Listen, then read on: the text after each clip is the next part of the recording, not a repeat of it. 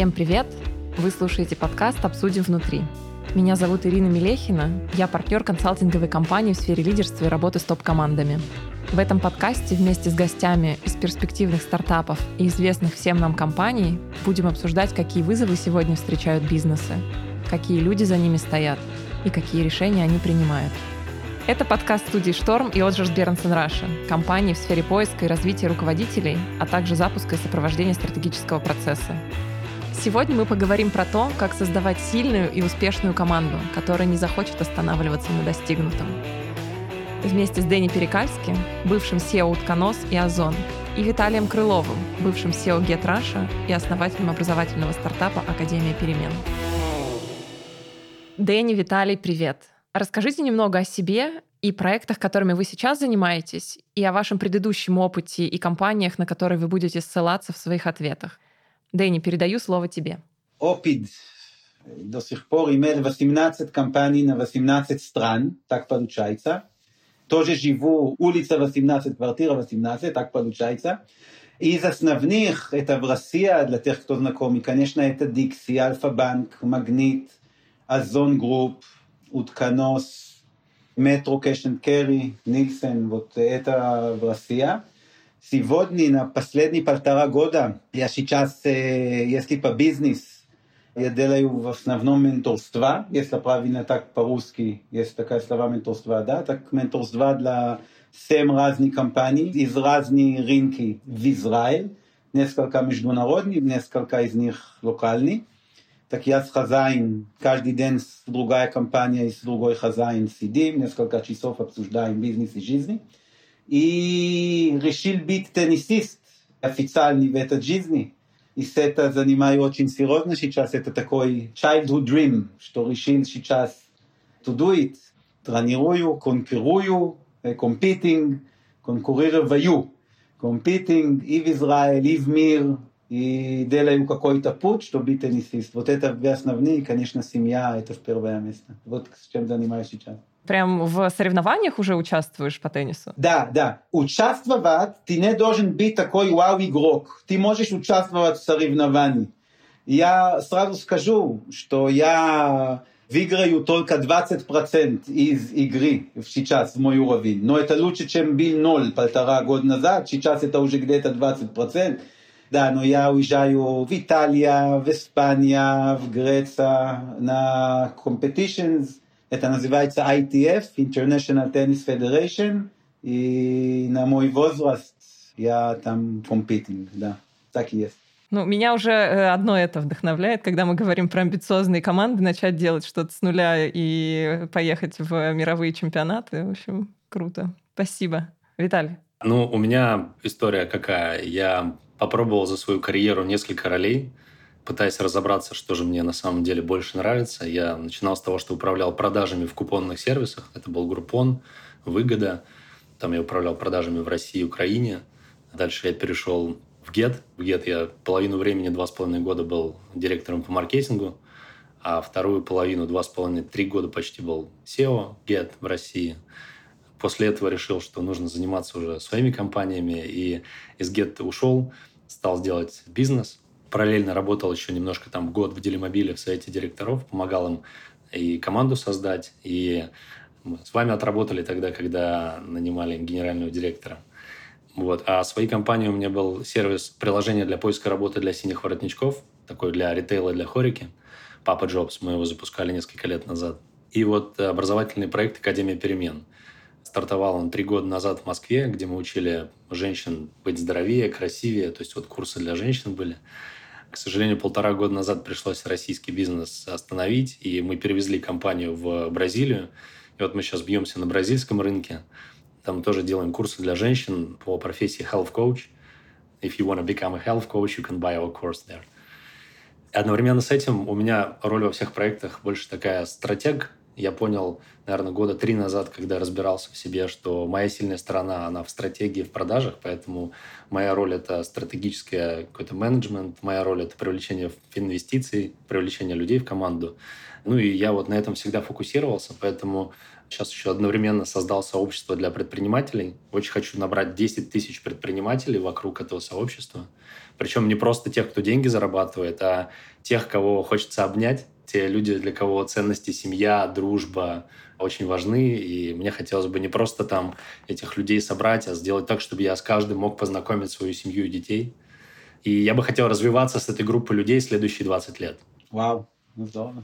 И в рамках этого видения я там вот запустил канал в Телеграме, где там уже 3000 предпринимателей смотрят вот приглашенных гостей, у меня много там интересных гостей приходит. В рамках этого я делаю какие-то образовательные, менторские тоже программы делаю, вот когда они планирую, в общем, вокруг этого такой стоит холдинг, который будет помогать предпринимателям делегировать операционку правильным командам и заниматься тем, в чем они на самом деле сильны. Потому что вот это ключевое было в моей, наверное, карьере и жизни, когда я понял, в чем я на самом деле силен и где мои слабые стороны. Это было очень важно, потому что я сфокусировался на том, где я силен, а слабые стороны я перестал развивать, я их делегировал просто людям, у которых они сильны. Ну вот и моя миссия в том, чтобы помочь остальным людям, в основном предпринимателям, потому что им тяжело живется, понять свои сильные стороны, делегировать слабой и классной команде. Здорово. Мы как раз с вами собрались поговорить про команды. Как бы вы охарактеризовали те команды, которыми вы управляли? Если характеризовать команды, для меня сами здесь большое слово будет, что они были такие разные. Да. Там первые это были, кроме того, что там команда, в общем, тысячи людей, но в этот первый круг это много десятки в разных компаниях. И когда по их думаю, по этот близкие людей, и часть из них близкие до сегодня в моей жизни, они такие разные. Там и молодые, больше молодые, и меньше молодые. Понятно, что и мужчины, и женщины.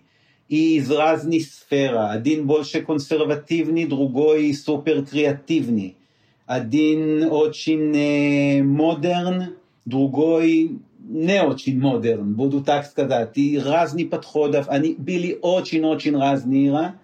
И понимаю сегодня, что хорошо, что так, потому что когда разные, так мы учимся от друг другого, и нету одна шаблона.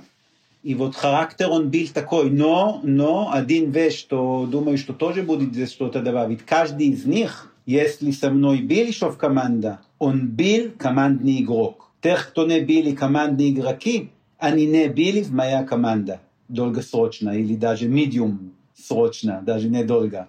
Вот это что могу сказать, как характеризовали команды.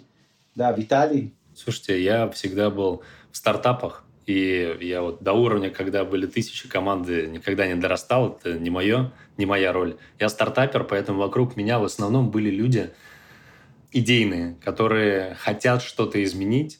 У них есть движуха, есть энергия, есть какой-то задор, есть любопытство. И по-хорошему эта энергетика меня всегда очень сильно заряжала. А все всегда такие были, что хотят изменить, Виталий? Потому что у меня были такие, что хотят изменить, но такие, что антиизменений, были экстрим, да. такой такой. Интересно, что у тебя, да, ведь стартап это... В основном, да. Ну, просто нет сумасшедшего человека, который ничего не хочет менять, ему не нужны турбулентности, и он такой, пойду в стартап. Нет, таких нет. Да, если, если они такие, они пойдут э, работать в банк. Mm-hmm. И они такие, банк, стабильность, завтрашний день устроен. А что такое стартап? Это группа абсолютно сумасшедших людей, у которых завтрашний день абсолютно непонятно, какой будет. Mm-hmm. И, ну, понятно, это отдельная ДНК. Да, и да. это ДНК, оно кайфовое. И я с него питаюсь, я сам такой. И я немножко побаиваюсь людей, наоборот, которые такие структурные. Мы тысячи человек, команда, управляем. Я понимаю, что это отдельный просто сорт людей, и я туда еще не ходил. Интересно, ты давал вот этот пример банк, я помню, что когда я после Озон зашел в Альфа-банк. Да. И вот я из Озон Культура, я в джинсах с какой-то ти-шерт и рюкзак. Да. Да. И я там иду вот так, и все на меня смотрят с пиджаки, пиджаки по-русски, да? да, да, костюм с галсток. И я помню вот этот первый день, как на меня смотрят, и потихоньку начинаю тоже в джинсах, без галсток, вдруг начинается такой вокруг, но да, ты вот не зря давал этот банк как пример, предполагаю.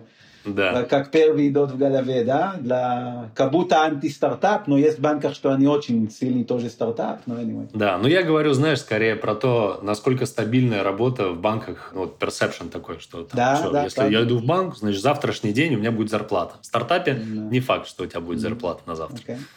Да. И мне интересный пример, который Дэнни ты привел сейчас, про то, что ты пришел в джинсах, и люди начали меняться, а не в обратную сторону.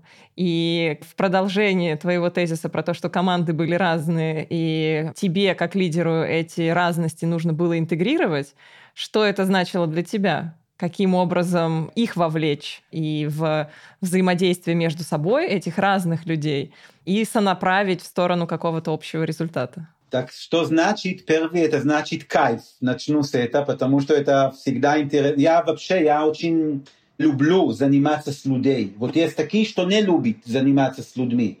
Вот я на этот экстрим, я очень люблю заниматься с людьми. И вот для меня факт, что видит команда и достиг такой уровень, что я понимаю, что все хотят что-то делать большой, что все готовы для изменений, что все понимают, куда мы вместе будем двигать, чтобы через X лет мы там когда-то будем в этот место, и все идем вместе. Ну, для меня это такой кайф в жизни. И факт, что они разные, как больше я развивался в моя личная карьера, больше я понимал, что неважно большинство людей, они могут быть в команде, могут верить, могут измениться. С большинством людей можно делать крутые вещами. И как больше я был в карьере, я это понимал, что если ты даешь для них правильное окружение, правильная атмосфера, правильное окружение, ты можешь достигать с большинством людей очень крутые вещами. Я, конечно, сознательно сказал большинство, а не всех, потому что не всех, не все хотят. Есть такие, что не хотят. А если не хочешь, не надо, конечно. Поэтому ну, с большинством можно делать большие крутые вещами. Да. Да-да, это так же, как кто не хочет стартап, не идет в стартап. Кто не хочет Да, в изменения, да. не Да, идет в изменения. В стартапе это особенно важно, потому что ну, вот если люди не объединены одной какой-то миссией и не видят сформированного видения, то в этой турбулентности еще сложнее удержаться. Когда все хорошо, стартап привлек финансирование, всем кайфово, а вот как только начинаются первые проблемы, начинается проверка на прочность. Начинается проверка, свой или не свой. Готов ли ты чего-то приступить, какие-то терпеть неудобства ради того, чтобы достичь этого видения или нести эту миссию, которая перед компанией стоит.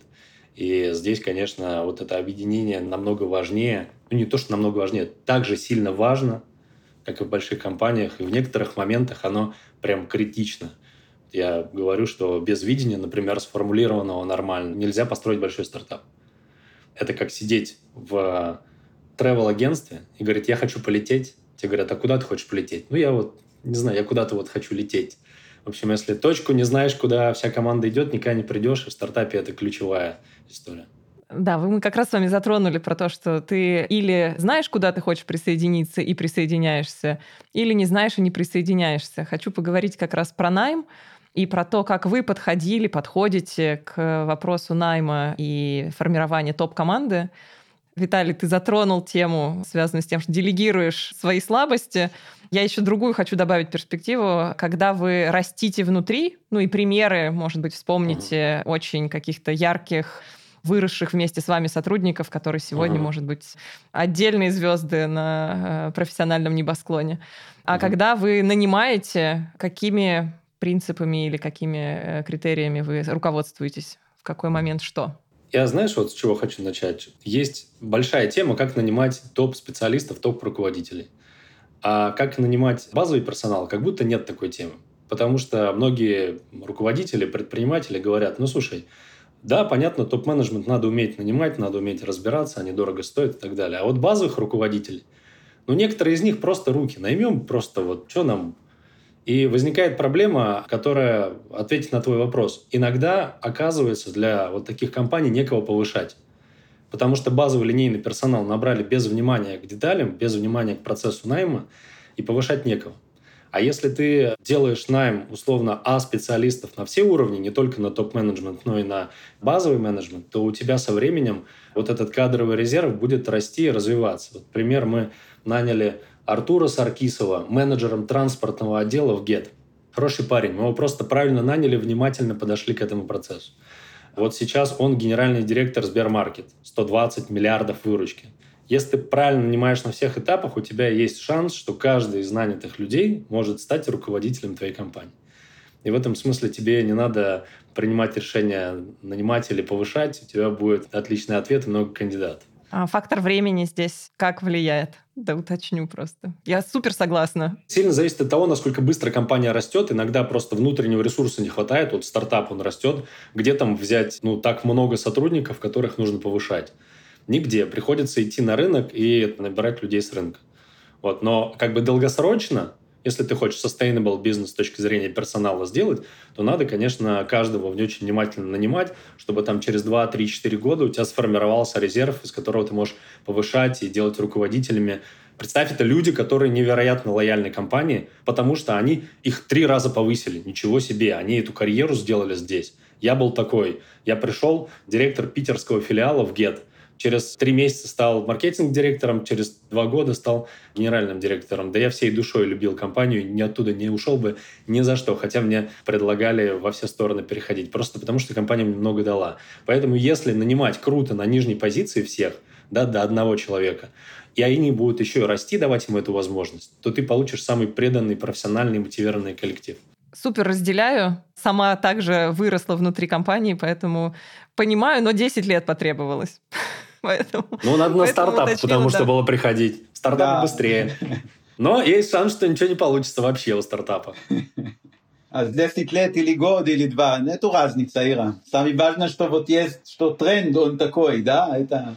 Да-да, нет, и я сейчас смотрю на ключевых сотрудников компании, они выросли внутри. Хотя mm-hmm. это не отменяет, ну и более того, есть э, и партнеры, и консультанты, которых мы нанимаем, и которые супер классные, приносят ценности, и разбавляют и добавляют разность. Да, вот, например, Леонид Коин, он когда к вам пришел? Ну, тоже лет 8-10 назад. А кем он пришел? Проектом. Вот есть у них партнер Леонид Коин, пришел проектом 8 лет назад. Вот партнер. Mm-hmm. Он, кстати, был спикером на моей вот менторской программе офигенный трек, мне кажется. А такие истории, да, немало. Это такие крутые истории. Да, я думаю, у нас вокруг у всех такие есть. Я по ним добавлю только что для меня, честно, самое важное, когда я вижу, что человек хочет, это уже основной. Когда я вижу честно в глазах, что человек хочет быть часть команды, где я живу, в большинстве случаев это будет welcome. Потому что верю, что если он хочет, уже будем понять потом, кем как? он будет, как, кем, э, с чем он будет заниматься. Это первый вещь. И второй, что тоже интересно, что когда хотят, я здесь даю пример в голове у меня сейчас. Имя Лена Шальнова, если вы знакомы, буду делать для нее сейчас такой пиар. Лена Шальнова была в маркетинг, и вазон начинала в маркетинг, там head of маленький тим, и развивала, и потом в утконос, и вдруг в один день Лена, сори, что я так это поделюсь всем, но уже поздно. Руководитель в маркетинге, и она говорит, не слушай, я хочу что-то новое в жизни. И у нас раз в полгода примерно мы все коллеги идем на склад и помогаем на склад. Там наклейки положить, делать там что будет больше чисто, больше порядок, и помогаем там два раза в год, тоже, чтобы чувствовать склад. И она мне говорит, и знаешь, когда я последний раз там была, я так чувствовала, что это мой. Я спрашиваю, что хочешь, так что хочешь дальше? Я хочу на склад. Так она была у нас руководитель из маркетинг, вообще с ноль опыт in logistic warehouse, и пришла в очень быстро она этот склад руководила, и позволяю себе сказать, что очень быстро она была топ руководитель склад в утконос. И это было очень быстро, когда человек хочет чем-то, глаза горят, и там у него в характер все, что нужно есть, только еще опыт нужно, но опыт можно получить, поэтому и такие истории еще есть немало, и каждый из них это такое, конечно, интересно, но это тоже, когда человек хочет, уже все возможно. Только надо, что это будет в правильное направление, будем так сказать. Угу. А что еще важно? И при найме, и при внутренних перемещениях Какие методы вы используете? Виталий, ты упомянул A-Players, очевидно, книга Who, ваш настольный workbook. Есть что-то еще, чем можете поделиться? Первый вопрос, который в целом, я думаю, что стоит спросить у человека, это вот почти то, о чем говорит Даня. Что человек хочет? Какая у него вообще есть какая-то цель или нет? Если человек что-то хочет, если у него есть passion, карьерный какой-то в бизнесе, и особенно если этот там passion, его желание направлено в ту же сторону, что и устремление компании, то этот человек может быть хорошим фитом. А если у человека нет цели, то сложно, потому что он еще сам не понял, чего он хочет, и он продолжит это искать внутри вашей компании, и это может оказаться просто не очень good fit.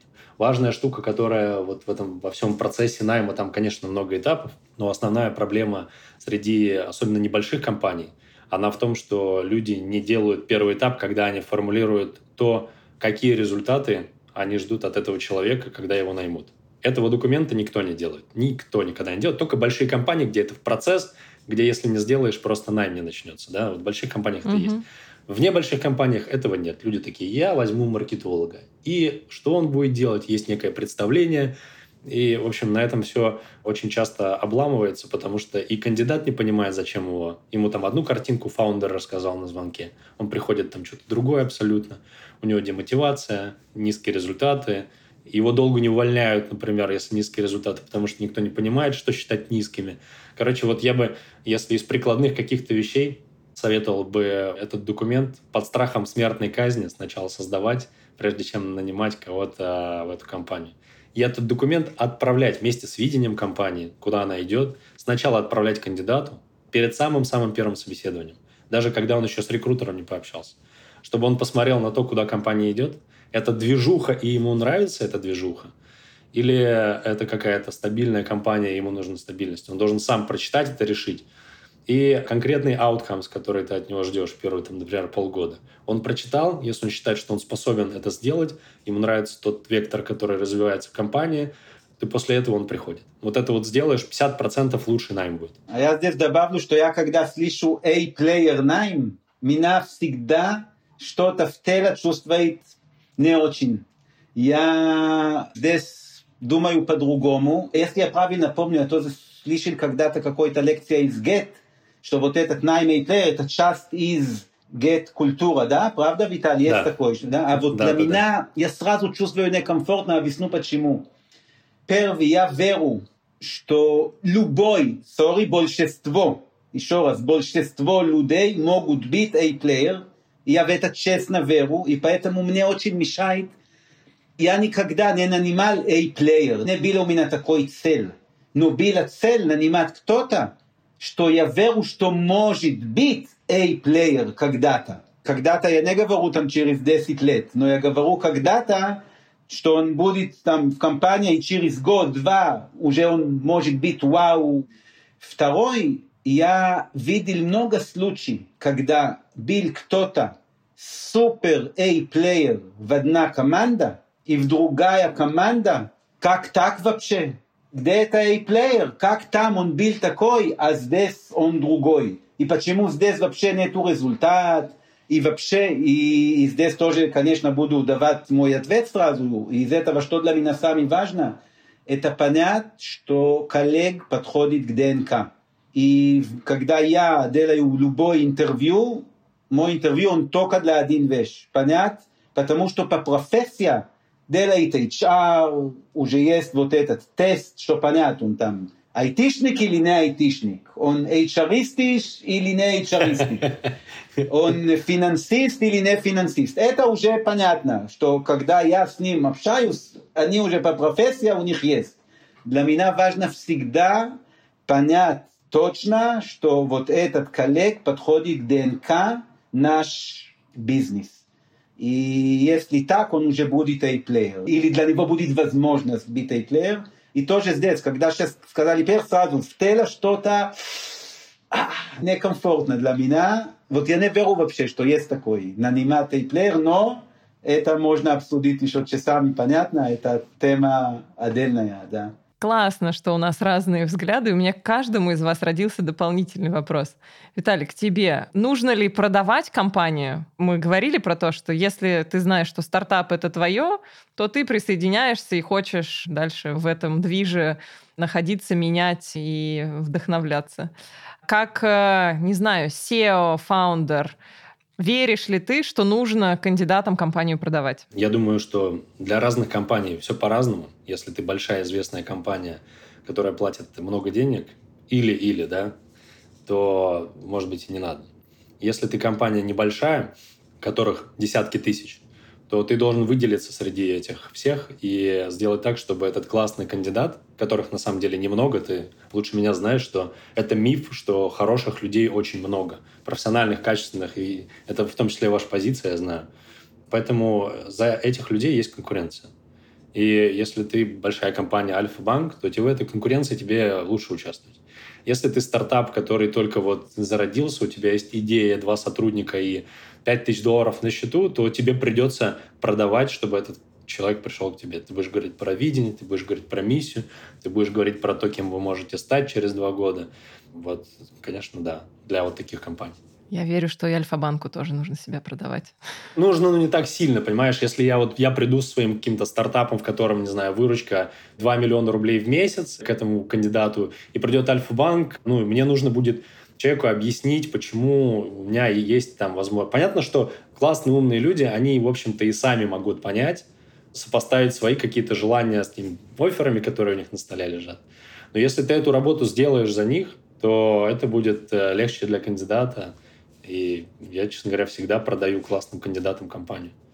Может, потому что я продавать люблю. Да, но есть такие, что они изначально хотят быть в стартап, а не в какой-то банк. By the way, мой сын такой пример. Он в какой-то маленький стартап сейчас. Он в Израиле? Нет, он в Амстердам.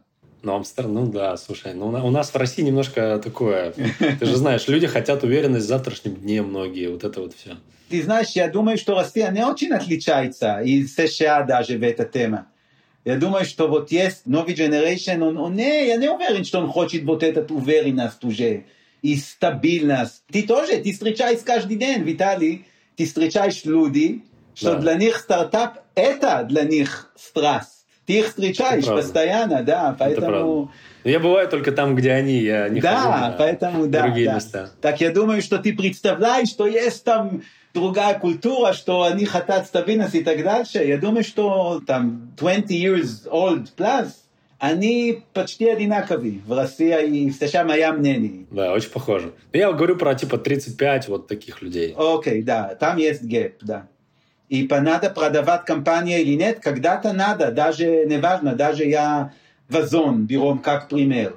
Когда-то сидит кто-то, ты понимаешь, что он будет кайфовать, что он будет развиваться, что он будет иметь такая гордость через год, он это еще не знает, он это еще не уверен, но ты уже это понимаешь, ты видишь человек и понимаешь, что если он будет сейчас в этот команда, этот компания, он через год может достиг очень хороший гордость в его жизни. И так я ему продаю, конечно. И извиняюсь, ты еще не понимаешь, но я уже понимаю, что ты здесь должен быть. И когда-то надо продавать, да. Ну, когда-то нет, понятно, особенно как компания, как Озон. Но когда-то, да, надо. Хочешь добавить что-то, Виталий, я вижу да? Я, не, слушайте, я просто, ну, я обожаю продавать, и я так хочу поселить вот это мое видение в голове у другого человека, иногда даже когда это не надо. Поэтому здесь э, я плохой собеседник, я думаю, я всегда хочу продавать. Я живу в Северной Каролине, я здесь вот приехал в Орландо на конференцию, вчера с парнем познакомился, который тут работает, и я ему продал Северную Каролину, он туда хочет переезжать. Зачем мне это надо было, я не знаю. Поэтому это вопрос ко мне. Я, конечно, скажу, надо продавать да, всем. Да. Пусть все также вот увидят то, что ты видишь. Ага, да. With this I relate a lot, могу сказать. Я когда в России был, постоянно продавал Россия для израильтяне. Да. да. Вот как пример, да, я даю. No, anyway. У меня еще вопрос в продолжение. А что еще должен делать руководитель? И в продолжение вопрос, Дэнни, твои мысли про то, что в целом любой, ну или большинство может стать теми самыми A-плеерами важно им оказаться в среде, Что для этого раскрытия таланта должен делать руководитель, и понятно, где остается, лежит ответственность самого сотрудника. Вот первые или основные вещами, что у меня в голове, как факторов для этого. Это первый, как ты уже сказала, но повторю, что он будет в правильное место в компании, что там, если он на пианино очень хорошо играет, так пусть будет играть на пианино и не играть в теннис, если он вообще не занимается и не хочет. Так первый, что он будет на правильное место. Потом надо в его, и это самое сложное, я думаю, надо по-честному верить, что он может. Потому что особенно в начале может быть кто-то, что как-то не получается, и что он хочет учить, но не получается. И ты по-честному должен верить, что он может. И когда он понимает, что ты в него веришь, и ты даешь ему full support, и это очень challenging давать full support. Особенно как руководитель, to give full support, когда кто-то для него не получается очень задача, что ты ему давал. Если ты веришь, даешь support и правильное направление, и уроки тоже даешь, и объясняешь, что ты хочешь, что делать по-другому, что не надо повторять. If you do all these right things as ingredients, это уже most of the way для развития любой, sorry, большинство людей в команде.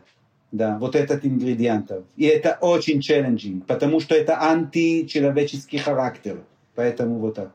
Я бы еще добавил, что, знаешь, я, когда говорю про A-плееров, я думаю, что действительно большинство людей могут быть A-плеерами. Просто им для этого нужно понять две вещи. Что им нравится делать и что у них лучше всего получается делать. И как только они это понимают, они там A-плееры. И да. вдруг оказывается, что то, что лучше получается делать, оказывается, это им еще и нравится. И во многом потому, что им нравится, они в этом и классные. Потому что провели там много времени, с большим вниманием смотрели на эти вещи. Поэтому вот я думаю, что со стороны руководителя Дани правильно сказал, нужно пианиста использовать вот поставить туда, где пианино, теннис туда, где теннис. А со стороны человека было бы вот здорово и как-то это популяризировать, чтобы люди начали разбираться в себе как можно раньше. Когда я начал разбираться в себе, я это начал делать, потому что у меня были проблемы в бизнесах, у меня что-то не получалось. Я сел и думаю, почему это так происходит. Когда я разобрался в себе, оказалось, что я в бизнесе делал те роли, которые мне просто находятся в моих слабых сторонах. Я их mm. тянул, мне не хватало дисциплины, не хватало мотивации. И как только я это понял, я сказал, все, я это не делаю. И я сразу, у меня все хорошо началось, все работать начало. Понятно, что челленджи остались, но вот здесь поворотный вообще этап в моей жизни произошел. Я слышу тебя, Виталий, для меня это в ДНК. Когда я был в правильной ДНК окружении, все было вау. А когда ДНК окружения было не мой, uh-huh. это был э, ежедневная борьба вообще жить с этот окружение, да. Но когда ДНК подходит, уже you, you can fly, будут, ну, минимум, по личный да, пример правда. могу так сказать, да. Окей, интересно. Такой у меня есть вопрос, что команда — это очень общее слово. А сколько людей находятся, находились в вашем непосредственном фокусе внимания — и что вы с ними делали? У меня были всегда там 10 до 15, может быть 17. Это directly. Я знаю, что книги там э, много написали, что какой-то 7 формула вообще не моя книга, не веру в это. Есть люди, кто для них формула это 4, а есть люди, которые формула это 17. Нормально все. У меня лично это всегда было там 10 до 17, буду так сказать. Но я понимал в какой-то момент, что я имею больше терпения и больше внимания, что я могу больше внимания давать для людей. У меня энергия хватает для много людей. И я это понимал в какой-то этап, да, поэтому могу с больше, чем 7, буду так сказать, да, но так у меня 10-17, а понятно, что для кто-то надо ежедневное внимание, а для кто-то еженедельное хватит. Каждый должен получить энергию по-разному. Но я как, ты как, when you are leading people, you are источник энергии. Это тоже, это понятно. Это один из твоих самых важных роль. Это давать энергию для окружения. А кто-то должен больше и постоянно, а для кто-то хватает зарядка раз в неделю, и для недели хватает тоже. Это тоже может быть. Так это вот из мой пример. Да, я здесь доуточню, специально спрашиваю не про прямых подчиненных, а про количество, на кого хватает внимания и энергии. И это могут быть люди и, не знаю, минус э, три от тебя, но ты понимаешь, что если сейчас этим человеком заняться, то он очень быстро станет твоим минус один. Так я скажу, и расскажу, что я, когда там берем, когда у меня были пять тысяч коллеги вокруг, я старался как-то трогать или давать энергию для каждого из них. Это может быть, например, даю две примеры, они очень разные. Один пример – это раз в месяц, вот делаем открытый Zoom для всех коллеги. Это, например, в утконос, раз в месяц все приглашены, вот любой из этих пять тысяч, если ты сейчас available, welcome to join, и обсуждаем, что происходит в бизнесе, какие, с чем мы гордимся, с чем мы будем гордиться дальше. Это вот такой. И другой вообще пример, это вот, например, я там 7 утра делаю, делаю джогинг на рядом там с Патриаршей пруды. И вдруг вижу курьер. Я сразу этот курьер скажу привет и буду ему помогать с сумками для клиент. И вот я понимаю тоже, и для меня это натурально, когда делаю. Но я уже знаю, что когда я это делал, не только он получил эту энергию, и это хватает для очень долго. Он потом это будет to share with colleagues. Да, рассказывать. И вот mm-hmm. через него получается, что он эту энергию дает дальше. Еще раз, для меня это натурально, я это делаю как автомат. Я не могу видеть курьер с пакетами в моей команде и не помогать ему. Да, это в мой характер. Но понимаю, что из роль зарядка это вот тоже пример, как зародить коллеги вокруг, и не только прямые подчинены, буду так сказать. Виталий, у тебя как?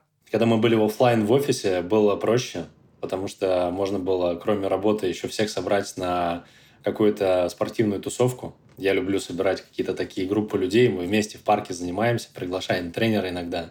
Когда мы стали онлайн, стало меньше возможностей, и поэтому здесь какое-то есть не очень большое количество людей, с которыми удается пообщаться. Но у меня и команда сейчас очень маленькая. Uh-huh, uh-huh. Поэтому там со всеми удается пообщаться. Но в целом, если представить, что я, вот я сейчас возвращаюсь обратно в большой операционный бизнес, у меня не операционная роль будет. То есть я вот day by day с операционной командой не смогу общаться. У меня больше другая роль. Я привлекаю деньги в компанию – я в командах роста работаю много, потому что я стартапер, и мне круто присоединиться в какую-то небольшую команду роста, которая работает над созданием какого-то нового продукта внутри бизнеса. Я там наравне со всеми работаю, несмотря на ту, какую я роль в компании в целом занимаю. У меня вот такой подход. А работа там с какими-то прямыми подчиненными, мне вот она сложнее дается, я это понял, и туда вот сейчас стараюсь меньше внимания обращать. Там есть профессионалы, как Когдани, например, которым прекрасно это природное мастерство – мое мастерство в другом, и я вот стараюсь его там развивать. Здорово. И прекрасно. Каждый играет на своем пианино. Да, да, да, да. Да. Хотя, хотя, знаете, это было сложно. Я, у меня было много, работал с чувством вины на тему того, что я вот, я руководитель, я должен, значит, все делать сам, я должен со всеми mm-hmm. разговаривать, все отношения поддерживать. А половина из того, что я должен делать, мне не нравилось, и я страдал, и многие страдают. Я знаю, что многие предприниматели, стартаперы страдают, потому что кроме того, что внутреннее чувство вины есть, им еще там на голову капают инвесторы какие-нибудь. Например, зачем тебе операционный директор? Ты вот неправильно тратишь инвестиции, которые нам дают, ну и так далее. И вот в этом смысле для тех, кто слушает, э, нужно разобраться, вы занимаетесь вещами, которыми вы сейчас занимаетесь, только из того, что вам это нравится, или там есть какие-то косяки психологические, да, чувство вины, потому что вы как бы должны это делать, потому что роль предполагает, что вы должны это делать, но вам это где-то не нравится. Вот я вот думаю, что в этом кайфово разобраться и э, перестать делать то, что ты делаешь из-за того, что это нужно делать, а делать только из-за того, что этого хочется делать. Тогда вот по-настоящему начнется какой-то кайф. Золотые слова, Виталий, браво, честно. И, ты, и это хороший пример. Ты как говоришь, там, по твой личный пример, здорово. Да, да спасибо. Вспомните, если вспоминается ваш лучший руководитель в жизни. Для меня был такой один, один, что вот он был такой пример для меня. Имя Марио Лизер, когда я был руководитель Нильсен в Израиле, он был директор Europe, он был мой как руководитель, и он был такой для меня пример, пример в чем? Пример искренность, можно так сказать, да? Пример искренность, in simplicity, in личный пример, вот в любой вещь. Это как пример, что ты можешь сказать, вот так, я тоже буду делать, это тоже вот один какой был. Здорово. Я вот не знаю, меня сформировало несколько человек, и трое на самом деле. Это Дэйв Вейсер, Get Founder. Угу. И я от каждого что-то я брал. Дэйв, конечно, невероятно оптимистичный человек, которого, знаешь, как предприниматель его бьют огромной лопатой по голове, а он стоит, держится. On the вот. extreme of optimism, это правда, да. Да, и это, конечно, я у него, вот, я преклоняюсь перед этим его умением. Был Владимир Маринович, это бывший генеральный директор ГЕТ, который помог мне эту карьеру сделать, везде помог, меня рекомендовал на это место, я ему очень благодарен. Мы с ним поработали в двух компаниях. И Макс Красных, это вот он был operations директор Get Worldwide, и он, конечно, такой пример интеллектуального руководителя, который многие вещи делал очень правильно. Я с него брал пример в том, как надо вот управлять людьми, как фидбэк давать, как его брать, использовать технологии в работе, в найме. Книжку Ху принес он. А я менее воздушный человек, я более приземленный человек. Я про конкретные технологии, про скрипты, про вот это все. Мне сложно там про высокие материи долго рассуждать. А Макс как раз вот такой технарь, там Intel Capital у него за плечами, Alpha Capital за плечами у него, и он такой четкий консалтинг type guy, и мне он очень нравится. Ну и персонально классно. Поэтому я вот я не выделю какого-то одного человека, который невероятно меня повлиял. Я вот всегда старался каждого человека рассмотреть, найти его хорошие стороны и себе ее как-то применить. Ну, я за этим и спросила. Мне, безусловно, интересны и отдельные имена, и то, аж чему вы учились, и как это проявляется. Мне кажется, и в одном, и во втором примере мы видим сегодня эти отражения. Ну да, ну иначе как бы никак, не знаю. Вот мне сложно в целом жить, потому что я предприниматель, и постоянно неопределенность, и, и она умножается только. Она не пропадает, не уменьшается, она просто x2 каждый год происходит. И в этом как-то надо, вот, э, как говорил Дэйв, надо быть в комфорте с дискомфортными ситуациями. Ну, Виталий, скажу, что у всех есть неопределенность. Только да. ты знаешь, что это есть.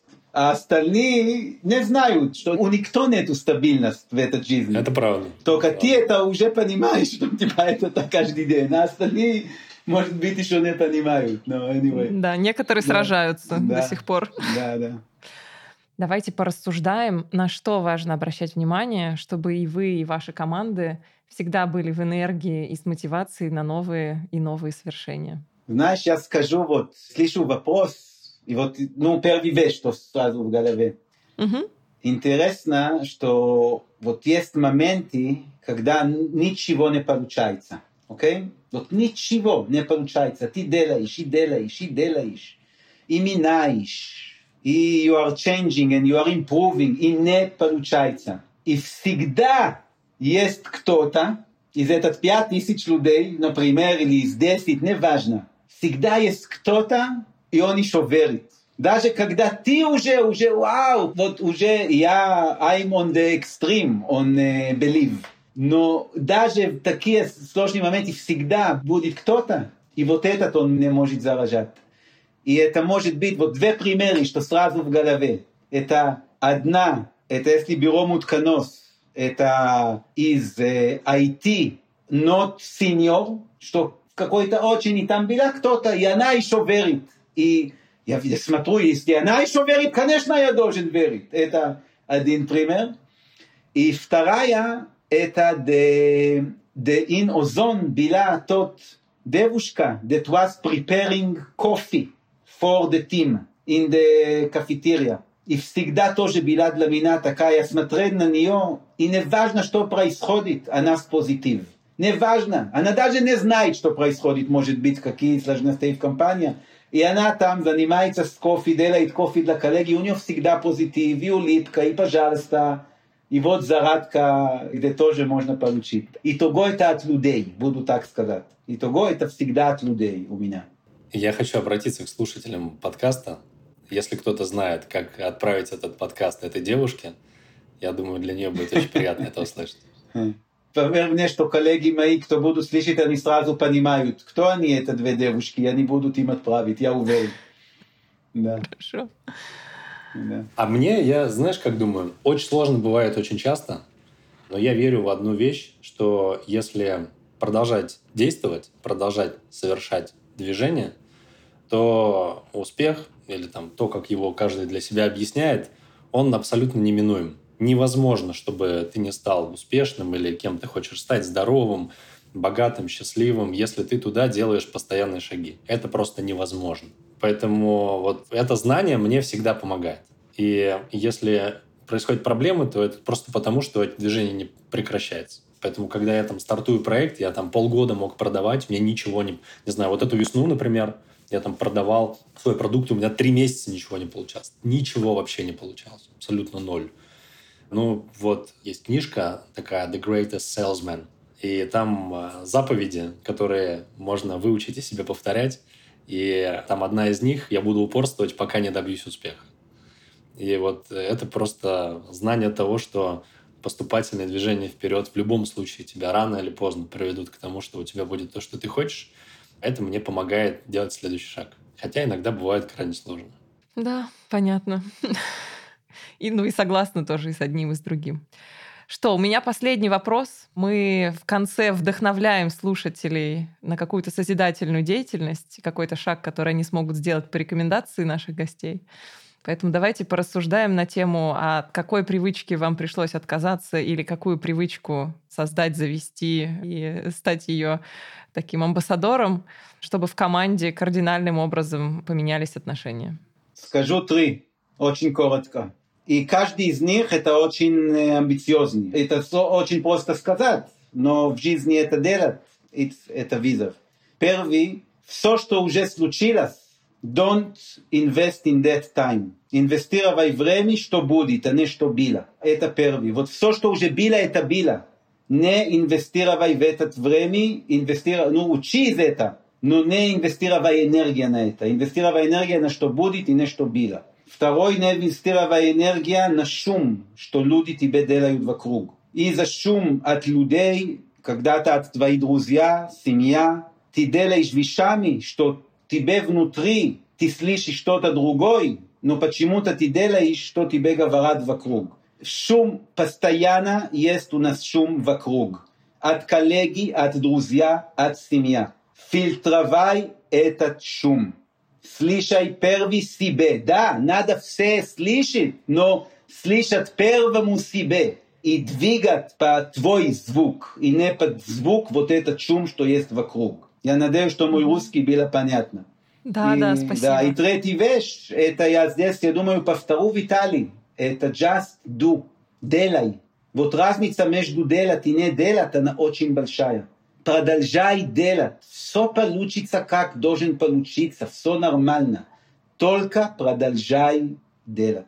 И если я могу позволять, я по это все, я повторю сейчас, что я написал в книге. Есть книга, что я написал, она очень популярна в России. И там все написано и еще много. Называется «Идем вперед», потому что не надо смотреть назад, только вперед. Да. Я бы еще добавил, есть э, два варианта, как жить, как двигаться. Можно жить и двигаться реактивно, реагируя на то, что вокруг происходит, просто отбиваясь от, не знаю, входящих писем, входящих проектов, входящих вопросов. И вот таким образом проживать свой день а я всегда рекомендую проживать его проактивно и каждый день делать хоть одно движение, которое будет являться вашим желанием или развивать себя, или развивать новый проект, или что-то придумать, или что-то двинуть вперед. То есть начинать проявлять инициативу, начинать проактивные действия, и хотя бы вот одно маленькое действие каждый день. Я знаю, что многие просто теряют недели, месяца, просто реагируя на то, что происходит вокруг, и все. И вот если это осознать, заметить и чуть-чуть сделать сегодня движение в то, чтобы вот самостоятельно куда-то, что-то вот двинуться, и со временем увеличивать количество таких движений, то окажется, что через полгода-год ты будешь мощно, поступательно двигаться вперед, реально исполнять и свои мечты, и жить намного более качественной и счастливой жизнью. Вы слушали эпизод подкаста «Обсудим внутри» от компании Оджерс Бернсен Раша и студии «Шторм». Если вы услышали для себя что-то полезное, вдохновились нашим подкастом или просто вам понравился наш разговор, обязательно дайте нам об этом знать. Оставляйте оценки в Apple подкастах или сердечко в Яндекс Музыке. А еще посоветуйте наш подкаст друзьям и возвращайтесь. Мы будем выходить каждые две недели.